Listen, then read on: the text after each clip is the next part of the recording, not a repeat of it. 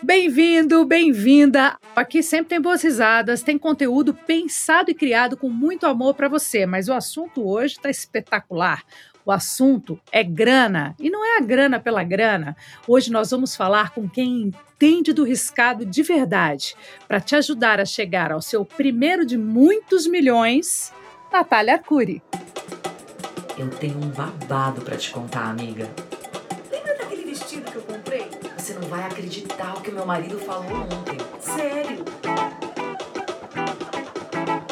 Fala, Galisteu.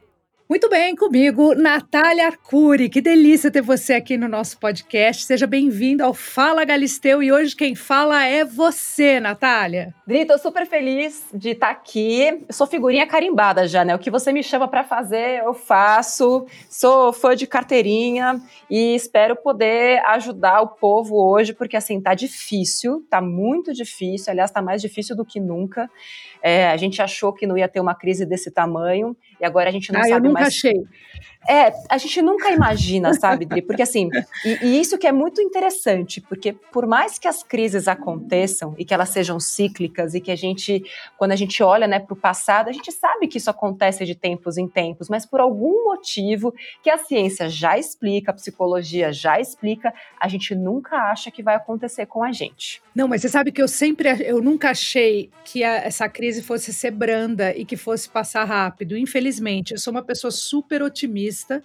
Eu sei que ser otimista dá mais trabalho do que ser pessimista, mas eu juro que eu sou otimista e eu sempre achei que a gente fosse passar por um problema econômico real. Aliás, o mundo está passando e a gente também Sim. faz parte dessa história. Agora, também eu não posso negar que desde que eu nasci, eu escuto minha mãe falar que o Brasil está em crise. Pois é. Ah, mas a gente está numa crise, mas a gente vai passar. Ah, mas a gente está numa. Outra coisa que eu escuto muito: o Brasil é muito rico porque que já roubaram desse país e a gente está aqui, ó, sem quebrar, então esse país realmente é muito poderoso, é muito rico. Então, tem umas verdades e umas lendas populares é, verdade. a gente não pode esquecer. Agora, Natália, você acha que antes da gente começar a falar de economia, deixa, eu, deixa eu apresentar você para quem está curtindo o nosso podcast, porque esse é um presente que eu estou dando para os nossos ouvintes. Porque falar de dinheiro, de economia e dar os cinco passos para a pessoa chegar naquela cifra que passa na cabeça de todo mundo, que é ter o primeiro milhão, assim como passa na cabeça de todo mundo ter a primeira casa própria, ter pois o é. primeiro carro, dar o primeiro beijo na boca, sabe? Tem umas verdades assim que a gente a gente muda a nossa vida atrás delas, né? A gente coloca os nossos objetivos e a gente segue atrás dessas verdades. Então, é, eu acho que não tem ninguém melhor do que você para ensinar a gente a lidar com o dinheiro e ensinar os passos básicos para que a gente possa vislumbrar um futuro melhor. Mas antes disso, eu queria saber um pouquinho do seu histórico. Você é jornalista e trabalhou na televisão arduamente atrás de matérias. Eu sei que você trabalhou bastante, inclusive você fez um post há pouco tempo falando sobre isso, uhum. é, do quanto você já se dedicou para a televisão. Mas enquanto você estava no ar fazendo as matérias jornalísticas, você já gostava de economia? Então, André, esse é um assunto que eu amo desde a infância. Eu comecei a guardar dinheiro com oito anos de idade. É bem atípica, assim, a minha história. É, não venho de uma família extremamente humilde, mas também não é uma família abastada. Classe média, bem basicona brasileira, três meninas dentro de casa. Meu pai trabalha, minha mãe dona de casa nunca, so, nunca faltou absolutamente nada, nunca sobrou nada. Então, eu aprendi muito cedo que se eu quisesse qualquer coisa, eu tinha que batalhar para conquistar aquilo que eu queria, porque tinha espaço para escola, comida e só. É, para aquilo que é o mais importante, e amor e carinho, enfim já era uma situação bem melhor do que a maioria dos brasileiros, mas sabe aquela coisa, pô, mas eu quero mais, eu quero mais, eu quero mais, eu quero poder ter o meu apartamento, eu quero poder ter o meu carro, eu quero poder fazer as minhas viagens. A gente nunca, eu nunca tinha saído do, do país, a gente nunca pôde fazer uma viagem internacional, tá? Imagina, cinco pessoas da mesma família, é muito caro, né?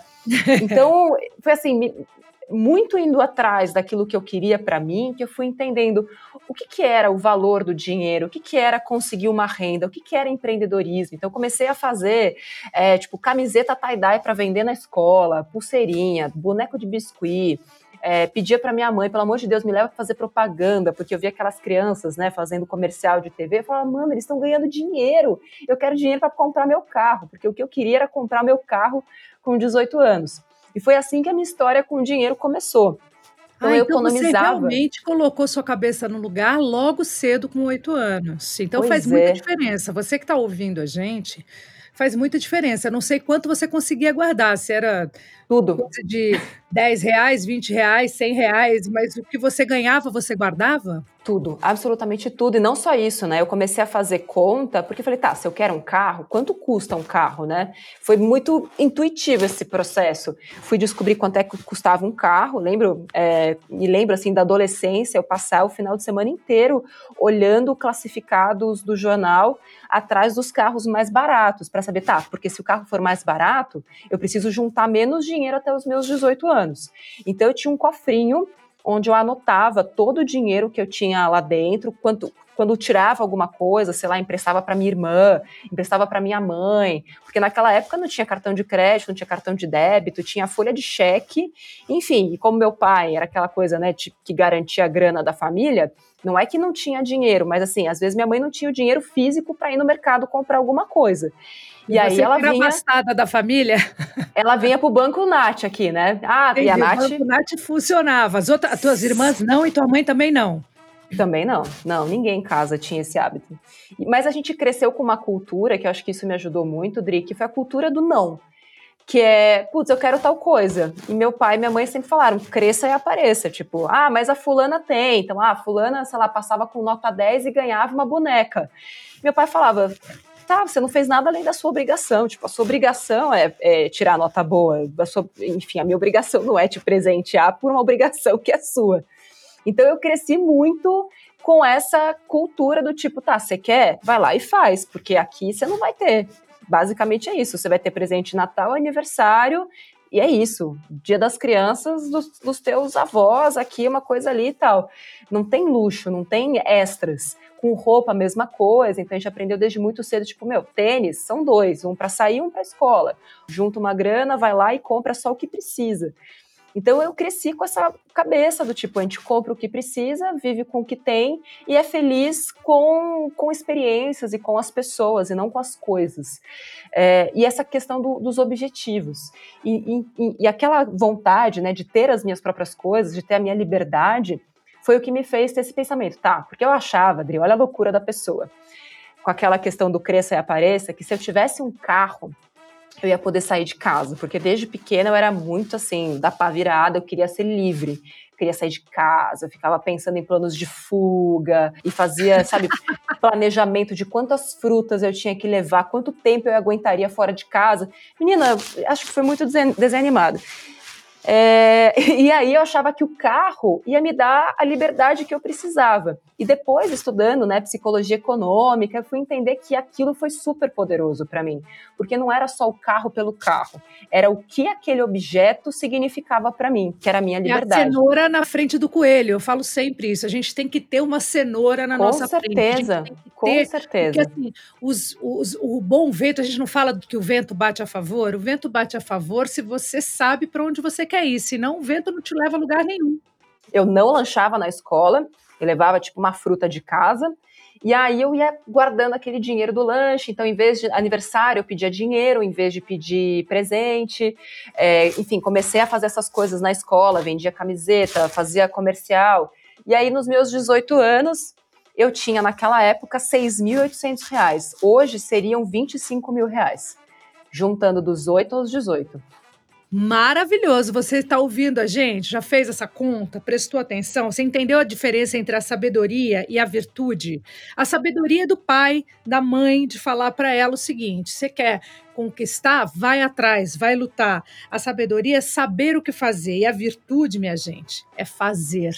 Então, a virtude é total no seu colo, Natália, porque a gente só consegue quando a gente coloca isso na nossa cabeça e vai buscar. A gente só consegue o nosso resultado, é o que eu falo muito para as pessoas. A gente só consegue ser feliz se você busca a felicidade. Você só consegue ter o dinheiro se você busca o seu dinheiro. E não é passando por cima de tudo e de todos que você vai conseguir. É simplesmente passando por cima do, de você, do seu ego, das suas vontades, administrando o seu maior inimigo, porque somos nós mesmos, né? É, e assim, é muito legal. É, depois que eu comecei a entrar mais nessa questão do por que, que as pessoas, mesmo sabendo que elas têm que gastar menos do que elas ganham, elas continuam cometendo esses erros, né? E mesmo, assim, e pessoas de todas as classes sociais, Dri, eu quero deixar isso aqui muito claro. A gente fala hoje para 15 milhões de pessoas. Eu recebo comentários de pessoas que são faxineiras, diaristas, é, entregadores de aplicativo, a diretores de, de empresa. Não existe diferença entre as pessoas quando a gente fala sobre comportamento. Então, não é porque você ganha mais que você tem mais dinheiro, muito pelo contrário. Tem gente que ganha mais que, é, que assim, é pobre e gente que ganha menos e é rico. Porque a questão é o que você faz com o dinheiro que você ganha. E o que, que você faz para ganhar mais dinheiro? O mais importante é o quanto sobra e o que, que você faz com o que sobra, que é a questão do investir, é fazer esse dinheiro trabalhar para você. E aqui no Brasil, infelizmente, a gente não tem a cultura do investir, a gente tem a cultura do parcelar, a cultura do se endividar, como se é, o investimento fosse coisa de rico. E não é. Isso é uma mentira que contaram para você, porque é muito bom o pobre, né, na linguagem deles, é, ser um, um devedor. É, isso aqui é muito importante da gente deixar claro. Para todas as instituições financeiras, se você tem menos de 3 milhões de reais para investir, você tem muito mais valor como devedor do que como investidor. Pensa quanto que você paga de juros no financiamento imobiliário. Quanto que você daria para o banco se você fosse investir esse mesmo dinheiro? Quase nada. Então, eles estão muito mais preocupados em investir o dinheiro de que tem mais de 3 milhões, porque aí sim eles vão ganhar lá uma taxinha tal, por menor que seja essa taxa, 3 milhões é muita coisa. Então, se eu estou cobrando 1% sobre 3 milhões por ano para administrar aquela, aquela pequena fortuna, estou ganhando bastante dinheiro. Agora, se eu vou ganhar, se eu vou pegar uma, uma pequena fortuna de 5 mil, 10 mil reais para ganhar 1%, não vale a pena. Então, eu prefiro cobrar 2% de juros, ou 1% de juros, ou 10% de juros ao mês, e aí sim eu vou ganhar muito dinheiro. Então, assim, quem ganha pouco no Brasil não tem assim a, não tem um apelo do marketing para essa pessoa ser investidora e é contra isso que eu luto porque eu quero mostrar para as pessoas que você pode começar com pouco e quanto mais dinheiro você tem, mais dinheiro você faz. Só que você precisa começar do seu um real.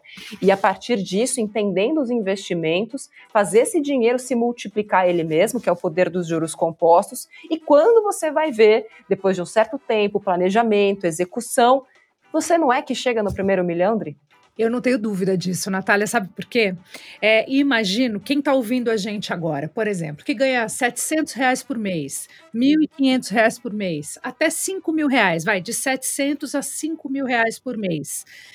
É, dá to, todos esses valores, eu sei, 700 reais é difícil se manter, é difícil se manter, é, mas é possível guardar um pouquinho dele, não é, Natália? Com certeza. Quem ganha 700 reais, vive com os pais, não tem nenhuma obrigação, a única obrigação é investir dinheiro, né? Se falar que não sobra, por favor, vá para o Me Poupe agora, que tem um monte de vídeo lá para te ensinar. Agora, se você fala de uma mãe com dois filhos, que ganha 700 reais, tendo que pagar aluguel, fazendo, enfim, fazer tudo que é necessário fazer para garantir sustento, segurança, alimentação daquelas crianças, 700 reais não dá para juntar dinheiro.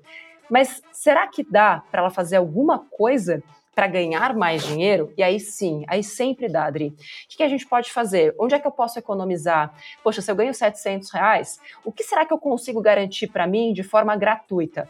O que que o SUS me dá? O que que o governo me dá? O que é possível eu ter de ajudas externas, de ONGs, para começar, né? O que consigo fazer garantir de graça? Beleza.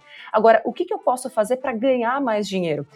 E a gente analisando muito né, as estruturas sociais do Brasil, a gente entende que o que faz essa, essa galera, né, que que ganha os seus 700 ou seu, o seu salário mínimo, o que mais muda a vida dessas pessoas é o acesso à educação. Então, se eu pudesse falar para essas pessoas que hoje ganham 700 reais, a única coisa que eu poderia dizer para elas é: procure o Sebrae, procure o SESI, procure qualquer tipo de instituição que vai te dar uma capacitação gratuita.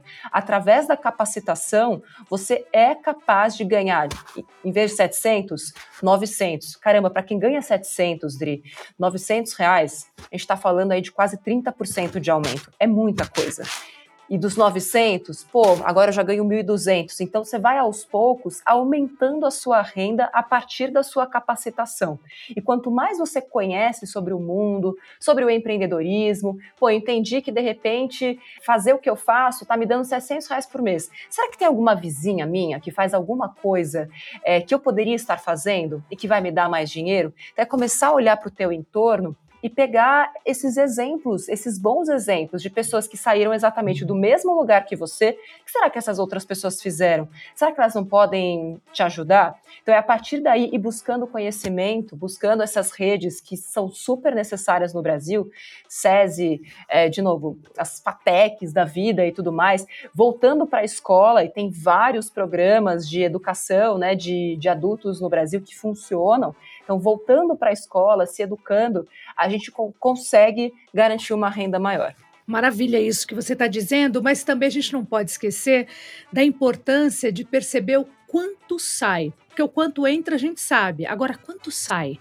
Às vezes a gente se perde na quantidade, porque às vezes a gente acha que os 10 reais ali, os 5 reais ali que foi de gorjeta ali, os 10 reais a mais aqui, no, no final das contas, esse dinheirinho que sai, que você não controla ele direito, ele faz muita diferença. Eu estou falando isso porque eu experimentei, aprendi com você e experimentei fazer uma planilha. Você lembra que você hum? me depois? Sim, que maravilha! Vai ganhar uma estrelinha da Nath. e eu era terrível com esse negócio de planilha. Quer dizer, eu continuo sendo, mas pelo menos eu, eu quebrei o tabu. Eu falei, quer saber? Vou colocar num papel, como a Nath falou.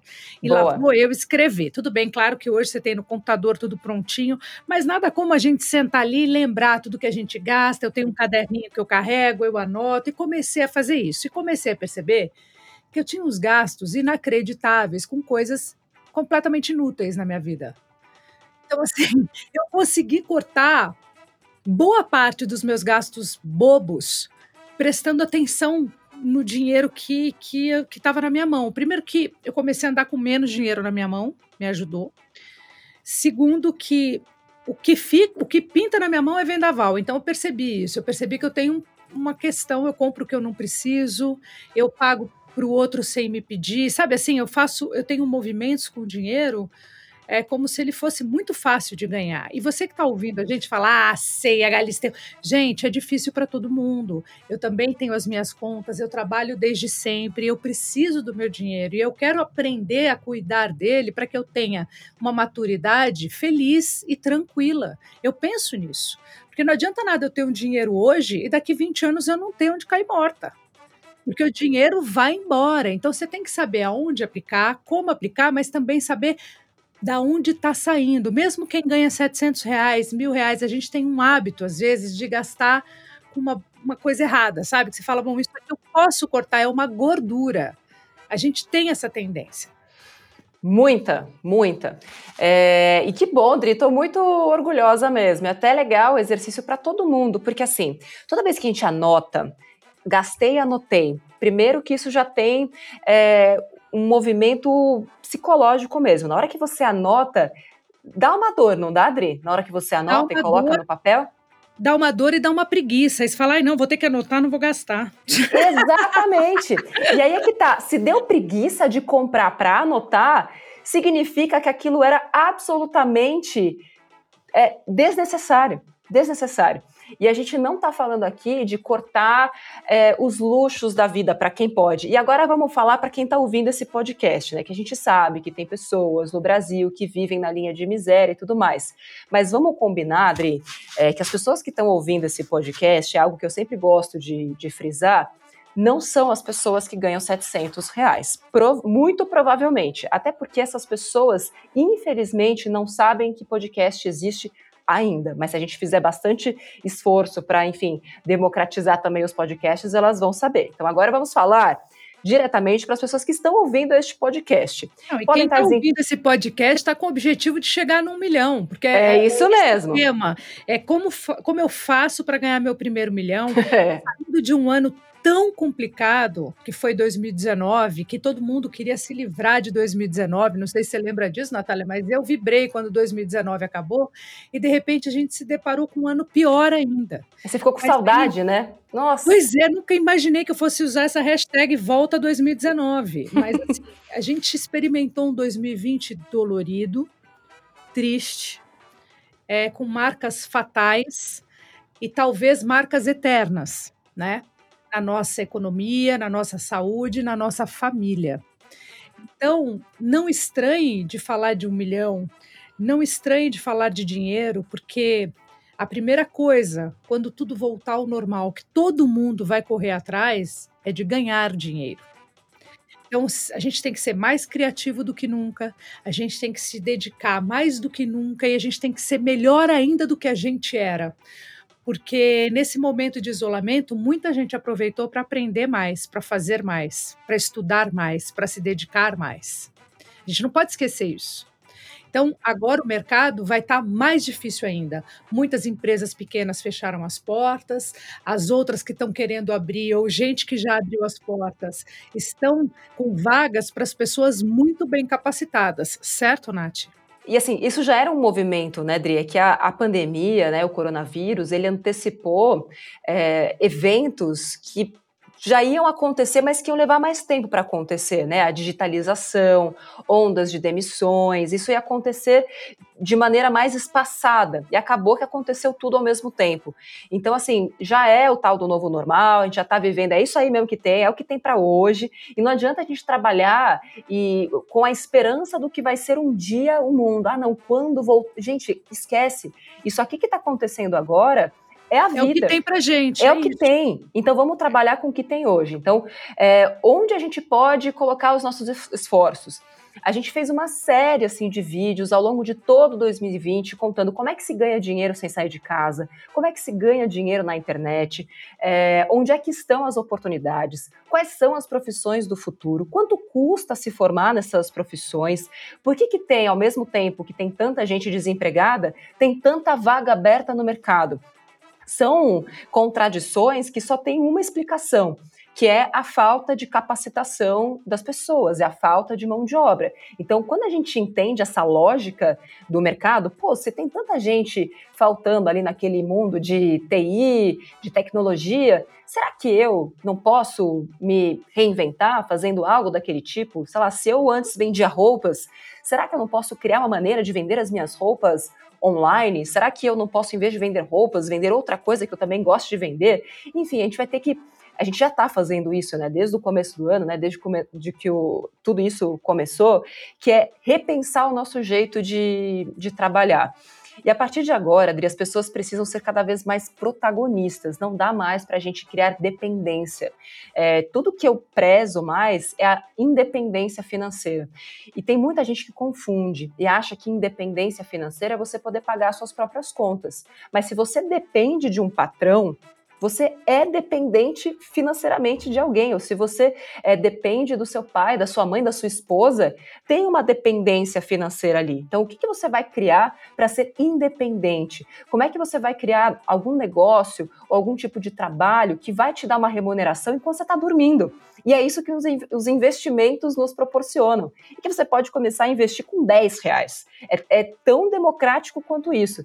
Então, essa questão da renda passiva, de você fazer o seu dinheiro trabalhar para você, assim, precisa ser tão importante quanto escovar os dentes. Se você escova os dentes todo dia, se você caga todo dia, eu espero que sim, porque faz bem, é, você precisa cuidar do seu dinheiro todos os dias. Não dá para co colocar isso ou delegar para um gerente de banco. Os gerentes de banco, gente, também estão perdidos. Inclusive, eles também foram demitidos porque também se percebeu que são profissionais que nesse momento não faziam mais tanto sentido com as pessoas acessando o seu banco via internet. Então, assim, várias profissões tiveram que rever o seu papel na sociedade e no mercado.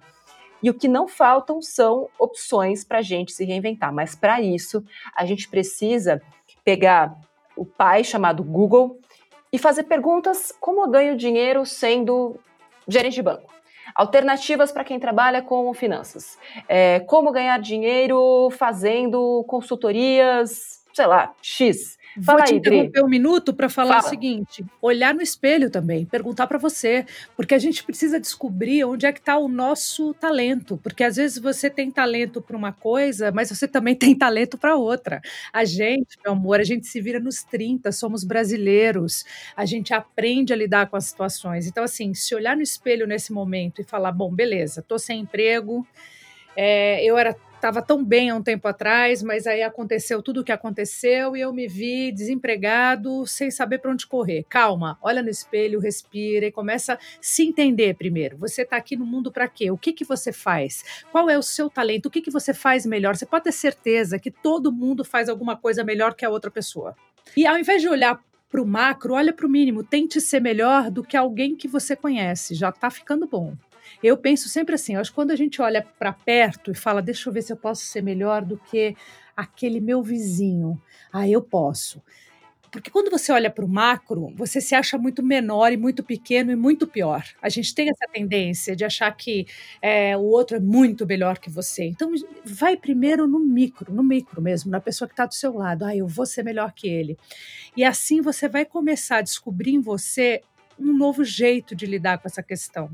Eu estou falando isso bem perto do meu ouvido, porque eu aprendi com a Nath a fazer uma coisa que eu não queria fazer, que era olhar para quanto eu gastava, quero olhar para quanto está entrando muito menos do que entrava antes. Eu estou gastando igual, tá, alguma coisa está muito errada.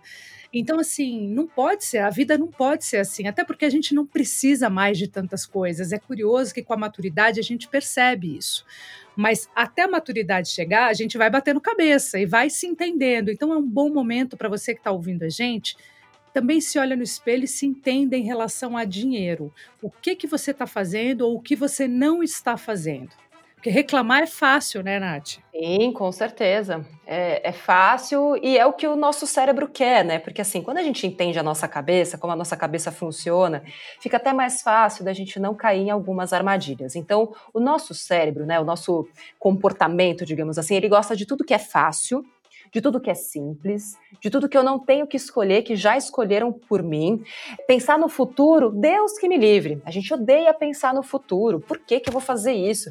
Porque a gente, Dri, a gente esquece que o ser humano, como ele é hoje, consciente, que trabalha com dinheiro, que planeja, que consegue viver até os 100 anos, que é o que a maioria das pessoas hoje vai viver até os, os 100 anos de vida, isso é muito recente na nossa história. Até muito pouco tempo atrás, se você pegar a história da humanidade, assim, o ser humano como a gente conhece, ele representa menos de 1%, porque até então a gente tinha que matar o leão no almoço para comer na janta e não sabia se ia ter alguma coisa amanhã. A gente não fazia planos. E se a gente saísse da manada, né, daí vem o tal do comportamento de manada, se eu saísse daquilo, significava que eu podia morrer. Acontece que. Era a carta o... fora do baralho, né? Total. E de fato, né? Porque você, se você ficasse sozinho, né, isolado de um grupo, você estava morto. Tipo, algum bicho ia te comer, você não ia ter proteção do grupo. Era assim que era. E a gente não entendeu, ninguém ensinou pra gente que o homem, como ele é hoje, né, o homem espécie, é tudo muito recente. E aí a gente acha que é racional. Só que nós somos seres irracionais. A gente toma atitudes em relação ao dinheiro de maneira completamente irracional, Dri. A gente acha que está no controle das nossas emoções e das nossas decisões, mas a gente não está. Então é só você pensar, poxa, o que, que me levou diante de uma briga com alguém ir ao shopping? Faz algum sentido do ponto de vista racional. A pessoa já está fodida, ela, assim, não tem dinheiro, está devendo, está com o cartão de crédito pendurado, ela sabe que não tem que ir para lá, mas ela briga e vai para o shopping. O que, que explica isso racionalmente? E não é só que ela vai para o shopping, ela vai para o shopping e vai comprar. E vai comprar, claro, porque é isso que ela vai. Mas ela fala: não, vou me controlar. Eu só quero lá passear, mas sai de lá com cinco sacolas. Então, assim, aí é que tá. Quando a gente descobre quais são os mecanismos comportamentais né, que a gente tem, fica mais fácil da gente se proteger contra eles. Então vamos lá, algo que você já fez, você começou a anotar, e que isso todo mundo pode fazer, que é super poderoso para você evitar comprar coisas que você não precisa. Outra coisa, técnica excelente que todos os meus alunos usam. É você andar com elástico no pulso, Dri. Já te falei sobre essa técnica? Você me falou e eu amei. É, então, vou contar para o pessoal aqui, vai que eles não, não viram. Você pode andar com um elástico no seu pulso, isso aqui é cientificamente comprovado, tá, gente? Isso chama o método de Pavlov, enfim, depois vocês podem buscar lá mais para saber. Qual é a questão? Estou no shopping. Você não precisa deixar de ir ao shopping se você não quiser. Mas se você viu alguma coisa na, na vitrine que você não foi lá para comprar, não estava na sua listinha né, de, de metinhas, metas e metonas, tipo, você, se você saiu de casa não querendo comprar aquilo, puxa o elástico. Tipo, você está entrando na loja, puxa o elástico. Por quê? aquilo vai fazer o teu cérebro meio que dar um chacoalhão, assim, sabe? Porque você está indo agindo pela emoção. É como se você estivesse hipnotizado por aquele produto, por aquela vitrine, por aquela sensação mágica da compra. E assim, a, a compra em si, Dri... Vai se batendo, vai se beliscando. É... e é legal a gente falar isso, que o ato de comprar, ele, ele traz para o nosso cérebro é, hormônios do prazer muito parecido com hormônios conectados aos vícios, por exemplo. Então, por isso que é tão difícil a gente se livrar de um vício. Então, quando eu compro, aquilo libera hormônios do prazer no meu cérebro. É por isso que quando eu estou comprando, eu estou muito feliz. E quando eu chego em casa, às vezes eu me arrependo tremendamente de ter comprado aquilo, porque, poxa, nem fez sentido. Então, sabendo disso, puxa o elástico na hora que comprar. Vai doer, é para doer. E aí o teu cérebro fala, opa, você está tomando uma atitude inconsequente. Só que você não veio para comprar. Pensa de novo. Funciona que é uma beleza. Olha aí, primeira dica. Mas vamos lá, vamos falar do tal cobiçado um milhão de reais. Vamos um falar. milhão de reais não deixa ninguém rico, mas dá uma boa melhorada, né, Nath? Pô, assim, dá e não dá. O milhão, ele tem muito mais um efeito psicológico, porque hoje, se você tem um milhão de reais na conta, você pode tomar algumas decisões com este um milhão. Você pode ir gastando este um milhão ao longo do tempo sem investir, e ele vai durar pouco. Você pode investir esse dinheiro de uma maneira que ele vai te dar uma rentabilidade aí de 0,3% ao mês, num lugar mais conservador. E aí a gente está falando de 3 mil reais por mês, o que é um bom salário para muita gente. Tem muita gente que não consegue é, viver com 3 mil reais hoje. É, só que a gente tem que entender que é isso, você não vai ter uma vida de luxo, porque se você olhar para esse um milhão de reais, vou comprar casa, carro, tá, e você vai pagar essa casa como depois? Queridona, você vai pagar, vai bancar esse carro que tem IPVA, seguro, como depois?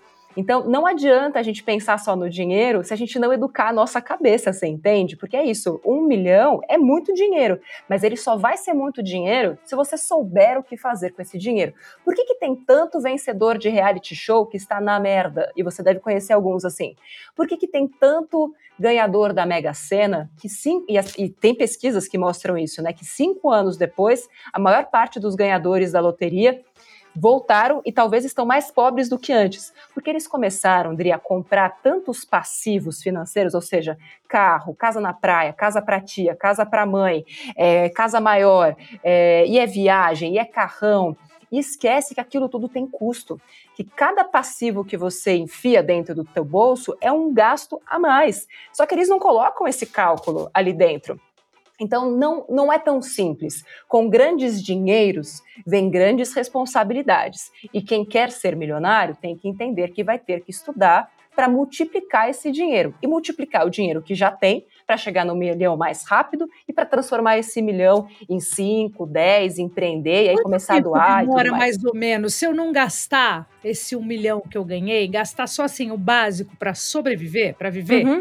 não mudar o meu padrão de vida e deixar ele muito bem aplicado. Em quanto tempo eu transformo ele em 2 milhões?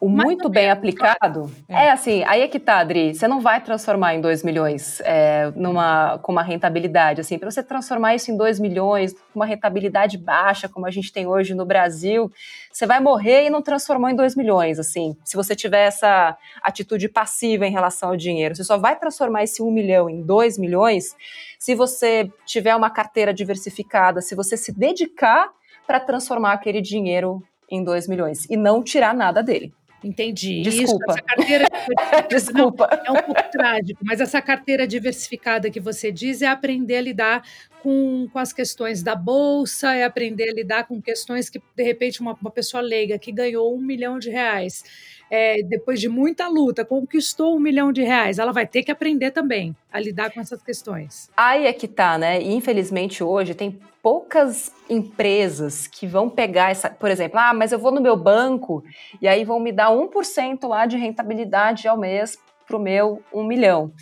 Cara, isso é tão pouco, mas é tão pouco. Ao passo que se você pega ativamente a gestão daquela carteira para você, e fala: não, eu vou criar uma carteira diversificada, então eu vou ter aqui uma estratégia, vou colocar um pouco em fundos imobiliários, vou colocar um pouco em fundos de ações, vou colocar uma outra parte em renda fixa para poder, pelo menos, garantir aqui uma certa segurança. E pensar no longo prazo, Dri, não dá para transformar um milhão e dois milhões assim, tipo, em seis meses. Se você tiver uma boa carteira diversificada, você transforma esse um milhão em dois milhões em quatro, cinco anos dá para a gente falar que dá sim para dobrar em quatro, cinco anos. Mas. a mão no dinheiro sem pirar, né? Sem perder a. É, se você começar a tirar, você dilapidou o patrimônio e não fez. Porque assim, quanto mais dinheiro você tem, mais dinheiro você faz. Então, se você vai tirando dinheiro, você já errou na premissa. Você já tá, já tá errando logo de, logo de, de largada, entendeu? Meus 25 hábitos para economizar. Eu adoro essa parte do Me Poupe. Ó, parar o carro na rua, por que não? pesquisar muito antes de comprar, fazer contas mentais o tempo inteiro, pedir desconto sempre, não tenha vergonha, analisar as compras semanalmente, tem a ver com o que a gente estava dizendo, em busca de ralos, essas compras, sabe essas besteirinhas, esse dinheiro que vai que você não percebe, é o nosso ralo. É decorar o. Como é que é? A senha da, do Internet Banking, é isso? É isso, Dri. Sabe por quê? Porque quando eu tenho a senha do meu Internet Banking, eu olho o meu extrato todos os dias. Eu não tenho essa desculpa do tipo, ah, eu nem sabia quanto dinheiro tinha na conta. Então, agora você sabe. Então, antes de fazer qualquer compra, você olha para ver se tem dinheiro para comprar. E se não tem dinheiro, é simples, não compra. Eu adoro a, a, pressão da Nath na nossa cabeça. Não compra. Usar um cartão de crédito que tenha programa de milhas, isso é legal, porque enquanto também você gasta, você ganha, né? Para quem pode, tá, Adri? Para assim, quem tem controle sobre o cartão de crédito, né? Vamos deixar o, o adendo aqui para pessoa que já é adulta, porque só adultos podem usar cartão de crédito. Adultos formados. Aqueles adultos que estão em formação, que não têm controle né, de si próprios, esses é melhor não usar. É, eu também estou dentro dessa turma aí. Mas, eu tô, tô, nessa galerinha aí. Informação, tá? Informação, beleza. Pedir nota fiscal e indicar o CPF.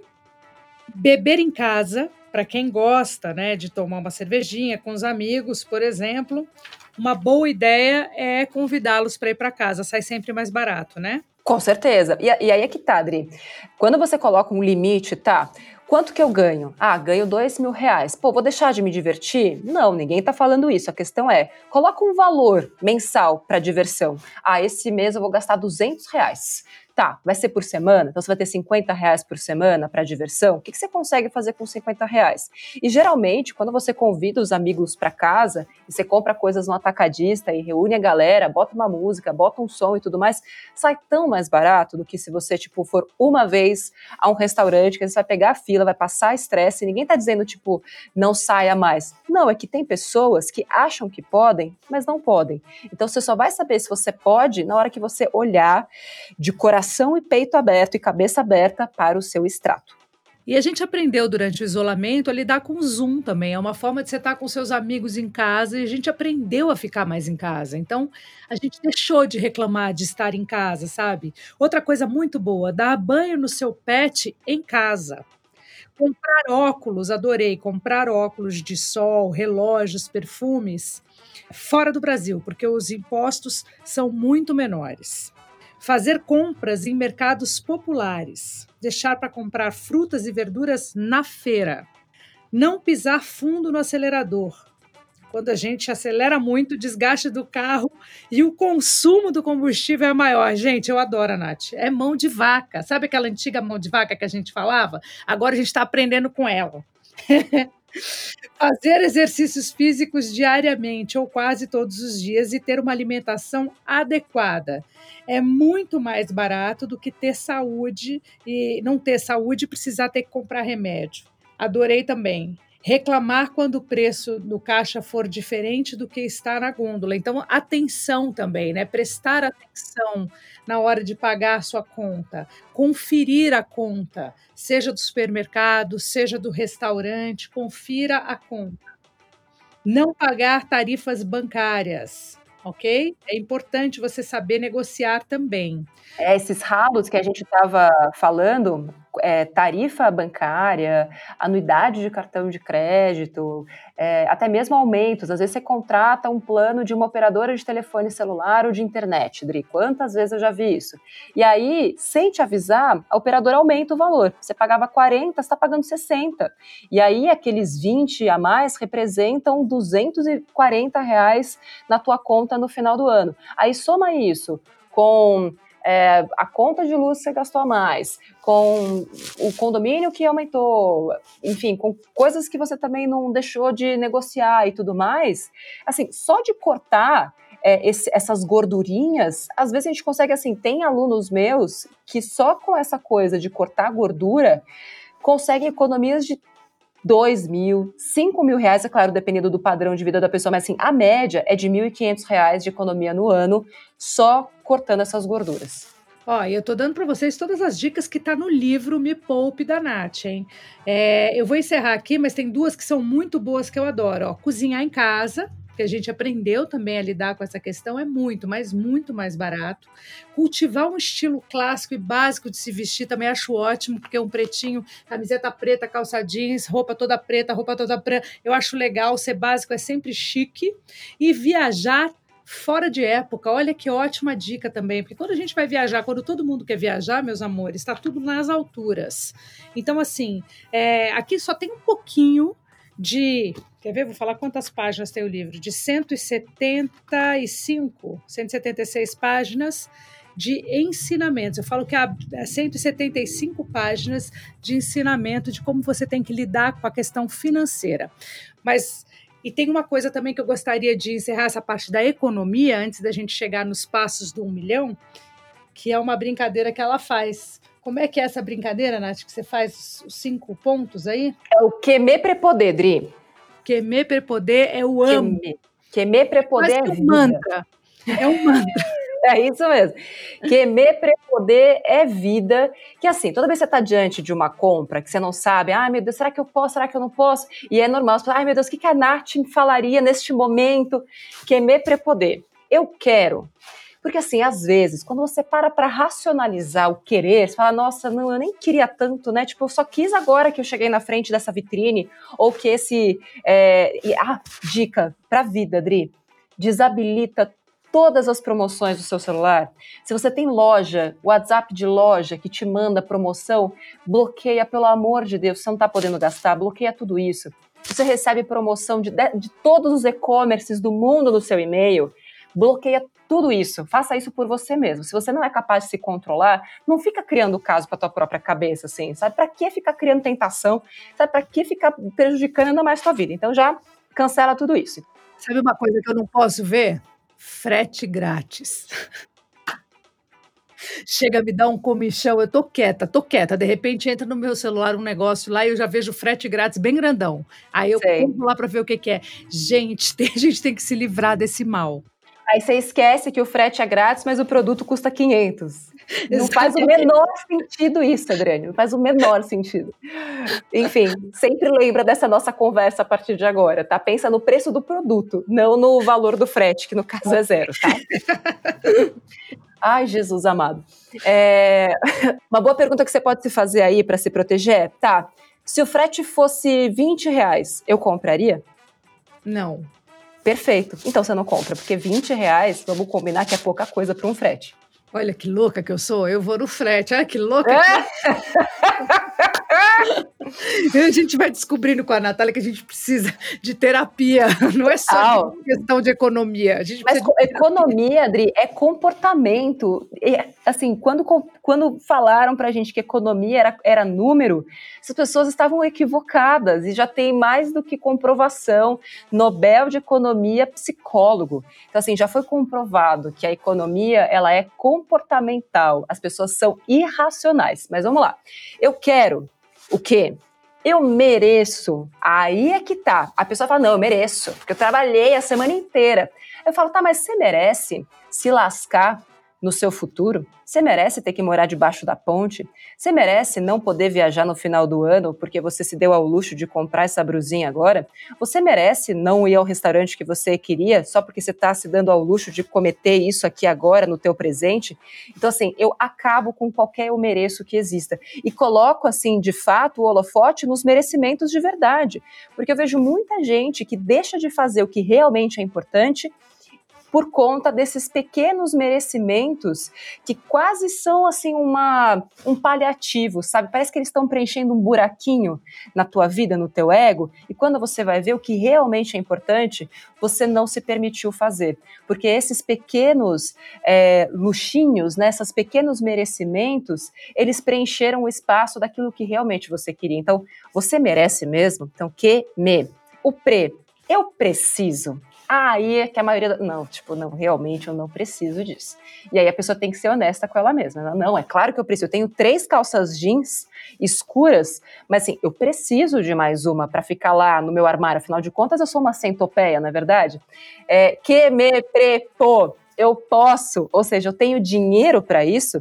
Se eu comprar esta calça, vai sobrar dinheiro para tudo, inclusive para investir para o meu plano lá do meu primeiro milhão, para multiplicar e tudo mais.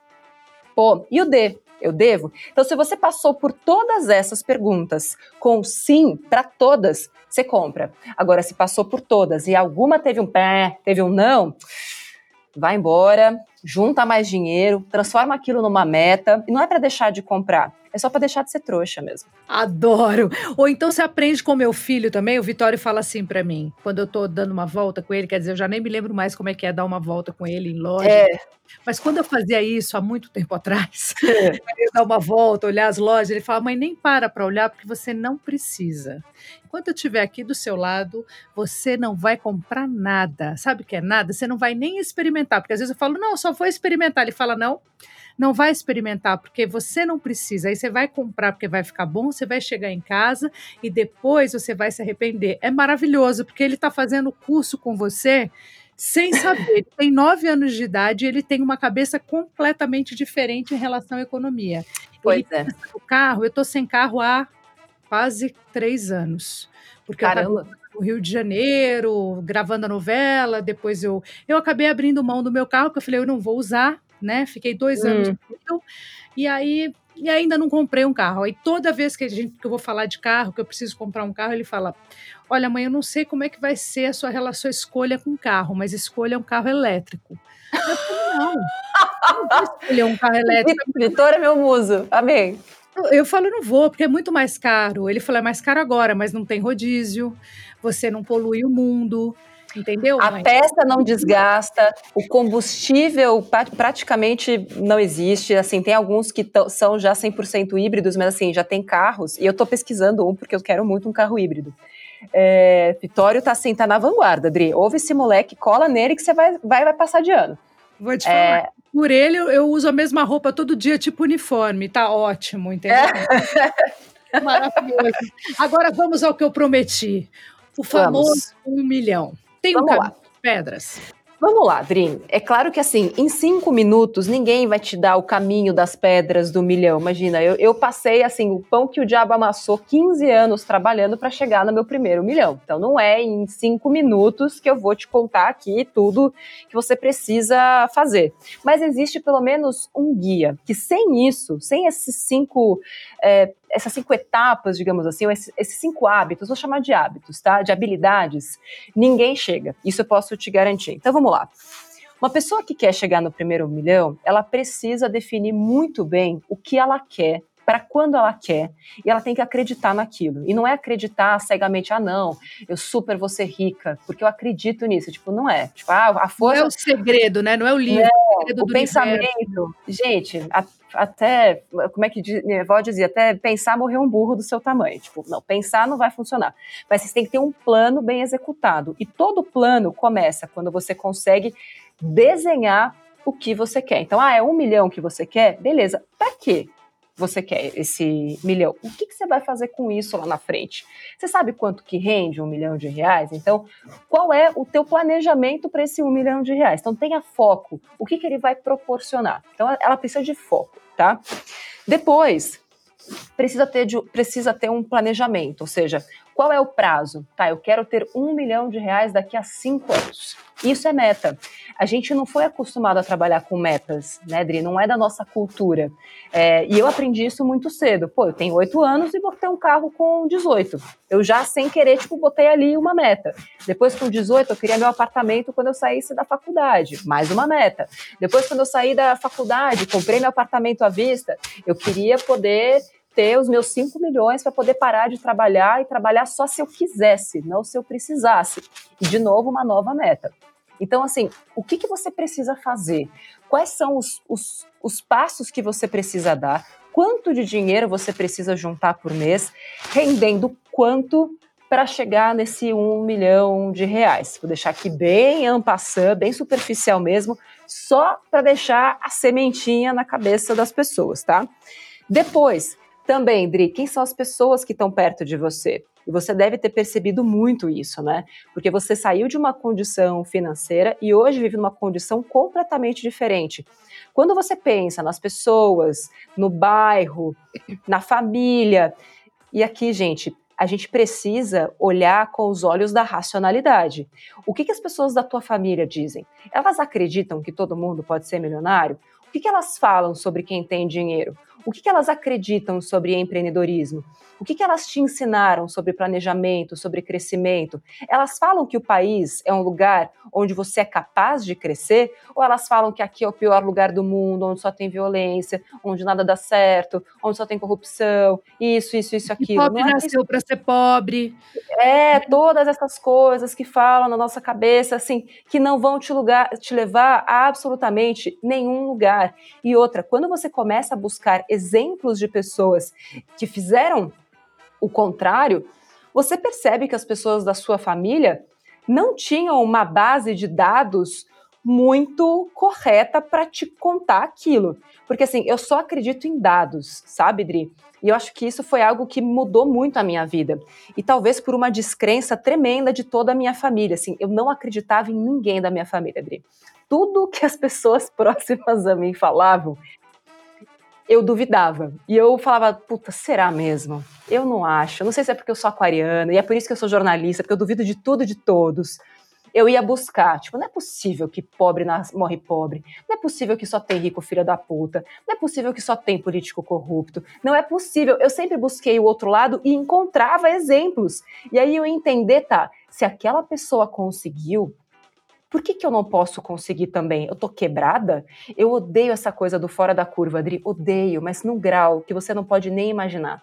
Tipo, para mim isso não existe. Para mim isso é uma desculpa que as pessoas se dão para não se darem ao trabalho de serem elas as tais das foras da curva, sabe? Aí dá muito trabalho fazer tudo que a Natália fez. É, então por que que você fica querendo o que eu tenho se você não é capaz de tirar sua bunda da cadeira e ir lá e fazer? Então assim, é muito fácil a gente é, olhar para a grama do vizinho, falar que é mais verde, mas não ver que ele rega a porra do jardim todos os dias. E você quer que a sua seja verde sentada no sofá da sua casa. Não vai acontecer.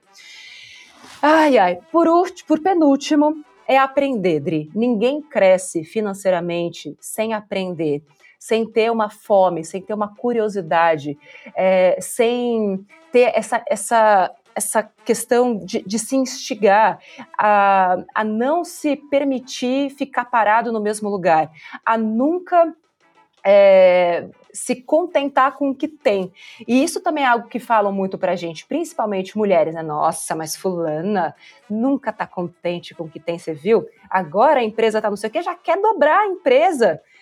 E qual é o problema disso? Isso é Aliás, que... eu só vejo coisas lindas nessa frase, mas as pessoas têm uma tendência a puxar isso para baixo. Não sei se por inveja, por incompetência. É se por, por, perceber que dá muito trabalho e que ela não vai fazer, então é mais fácil que você não faça também. Então é mais fácil te convencer de não fazer. Eu não sei porquê, mas tem sempre alguém para te jogar para baixo. E esse alguém, às vezes, até alguém que te ama, é alguém que está perto de você. E às vezes, por medo de você quebrar a cara, essa pessoa faz isso. Não necessariamente ela está te jogando para baixo, às vezes por raiva, por ódio. Às vezes ela está te jogando para baixo porque ela não quer que você se machuque, que você se decepcione, mas seja de um jeito, por amor, ou seja pela raiva, hum, a gente tem que ser neutro encontrar o nosso caminho na estrada, né? É, assim, a gente tem que duvidar de toda afirmação, Dri, toda afirmação. A gente tem que buscar de onde veio essa afirmação. Será que tem uma base? Será que é história? Será que tem pesquisa? Será que tem alguma coisa que é, contradiza, que, que vai em contradição com essa verdade que estão me falando? É, esse é o pensamento analítico que vai fazer a diferença entre meninas e mulheres, entre meninos e homens no futuro. As pessoas que buscam o outro lado da moeda e fazem ali a sua própria avaliação e tomam o caminho que é o mais interessante para si. E por último, depois do aprender, porque quanto mais você aprende, mais valor de mercado você tem. E até isso te permite cobrar mais, ganhar mais e tudo mais. Investir é usar o seu dinheiro com inteligência. Você falou que eu sou mão de vaca, eu odeio essa expressão. Eu sei também. que você odeia. Eu sei que você já me odeio. falou isso várias vezes. E você repete. Eu quero abrir uma, uma, uma, diligência aqui, uma sindicância neste podcast. E por quê, Bri? Porque as, até isso impede, às vezes, a pessoa de tomar essas atitudes que, na verdade, é, é, maneira de você cuidar do seu dinheiro. Porque o teu dinheiro é fruto do teu trabalho. E toda vez que eu vejo uma pessoa desperdiçando dinheiro, para mim é quase uma punhalada nas próprias costas. Porque, caramba, só eu sei, só você sabe o trabalho que deu para você conquistar aquele dinheiro. E você desperdiçar aquilo sem pensar antes, sem entender qual o que aquele objeto vai te trazer de volta? É algo que você realmente queira? Será que aquele dinheiro poderia estar servindo para outra coisa, até mesmo para outra pessoa que você poderia ajudar? assim, é um recurso muito escasso e que deu muito trabalho para você conseguir. Então, cuida bem do teu dinheiro, porque só quando a gente cuida bem do nosso dinheiro, ele vai cuidar bem da gente de volta. É, é assim, o, o dinheiro, a relação de amor, não é amor pelo dinheiro, é um amor próprio. Quando você desperdiça o teu dinheiro, é quase uma forma de você falar: caramba, eu não mereço isso, sabe? É uma falta de merecimento. Ah, droga, isso aqui não vale nada mesmo, meu trabalho não vale nada mesmo, então foda-se o mundo, vou gastar esse dinheiro como se não houvesse amanhã. Só que aí o amanhã chega e as pessoas se arrependem. E eu sempre é, trago muito essa reflexão, sabe, Dri? Porque as pessoas falam, nossa, mas você vai morrer e o dinheiro não vai, Jesus com você para o caixão. Eu falo, tá, mas e quem disse que eu não estou fazendo tudo o que eu queria? E até isso é uma interpretação equivocada e, e pré-concebida, preconceituosa. Quem disse que eu não uso meu dinheiro ao máximo? A diferença é que eu gasto pouco para ser muito feliz. E você gasta muito, não estou falando você, tá, Adri? Mas as pessoas às vezes gastam muito e não tem nada de felicidade. Então, assim, me deixa mostrar como é o meu mundo para você, e aí você toma a decisão de que mundo você prefere. Toma! Toma! Isso é para mim, esse toma é para mim, tá? Aquele silêncio, aquele silêncio no, no podcast. E assim nós nos manteremos amigas para sempre. Esse, esse toma, ele é para mim, porque eu preciso. Bom, cada vez que eu converso com você, eu me sinto mais inteligente economicamente falando e aprendo alguma coisa. Toda vez que a gente bate um papo, eu, eu fico pensando na nossa conversa por uns bons dias. Você fica ecoando aqui na minha orelha. Eu brinquei com você, eu sei que você detesta ser chamada de mão de vaca. Isso tem uma coisa que você não é mão de vaca. Aliás, essa expressão é péssima e você tem toda a razão, mas é uma expressão antiga e que a gente brinca com ela há muitos anos. Mas com tudo que é antigo e que há muitos anos a gente brincava e que não tem mais graça, porque a gente tem que aprender a lidar com, os, com um novo jeito, né? com esse novo mundo, com, esse, com essa questão de enxergar que o que era engraçado antes não é mais agora. E você tem toda a razão, eu nunca mais vou te chamar de mão de vaca, tá? Obrigada, Adri. E só quero fazer aqui um. É, também algo que eu acho que é super importante, você acabou de dar um exemplo disso na prática. Apenas observem o comportamento de Adriane Galisteu neste momento e levem isso para a vida de vocês. Tipo, ela foi lá, falou, eu também falei, ela falou: "Puta, você tem razão, você tem um ponto, não vou mais fazer". Isso demonstra uma inteligência, Adri, emocional, uma inteligência tipo que também se reverte na sua vida financeira. E você se hoje você tem o sucesso que você tem, eu estou trazendo isso para as pessoas entenderem. Você reconhecer um erro mudar, avaliar, é uma atitude que quem quer chegar no primeiro milhão precisa ter. Então, assim, Dri, quantos milhões você quiser ter, com essa atitude você vai chegar onde você quiser. Ah, é por isso que eu te amo, Natália, é de verdade. Você, e é verdade. Você entrega para gente aqui de bandeja um tempo precioso do seu trabalho, que vale muito dinheiro, nós sabemos disso. Natália ela é CEO de uma grande empresa no Brasil, ela, é, ela é escritora, ela é jornalista, ela é dedicada, ela tem os projetos dela, o canal dela fala com milhões de pessoas e ela sempre me atende de braços abertos para dar o que você tem para vender. E eu entendo que, que esse é um caminho difícil, porém a gente também pode ajudar outras pessoas com isso. Então, eu preciso muito te agradecer mais uma vez. Muito obrigada pelo seu tempo, obrigada por essa aula e obrigada por você ser exatamente assim, como você é. Ah, Adri, obrigada. Fico feliz de coração mesmo. que você precisar, conta comigo. Que esse podcast chegue a mais e mais pessoas. Vamos fazer chegar em todo mundo que precisa chegar. E quem quiser saber mais, entra lá youtube.com/barra me poupe na web. Tem 600 vídeos. Outro dia eu não acreditei, Dri, 690 vídeos em cinco anos. Nem eu é sabia muita que tinha coisa, né? É muita coisa. É Agora, é Natália, aquela famosa frase: dinheiro não traz felicidade, e tem uma outra: dinheiro não traz felicidade, mas leva. A outra, dinheiro não traz felicidade, mas manda buscar. O ah, que sim. você tem a dizer sobre elas? Eu acredito que o dinheiro não traz felicidade se você não souber o que é felicidade para você.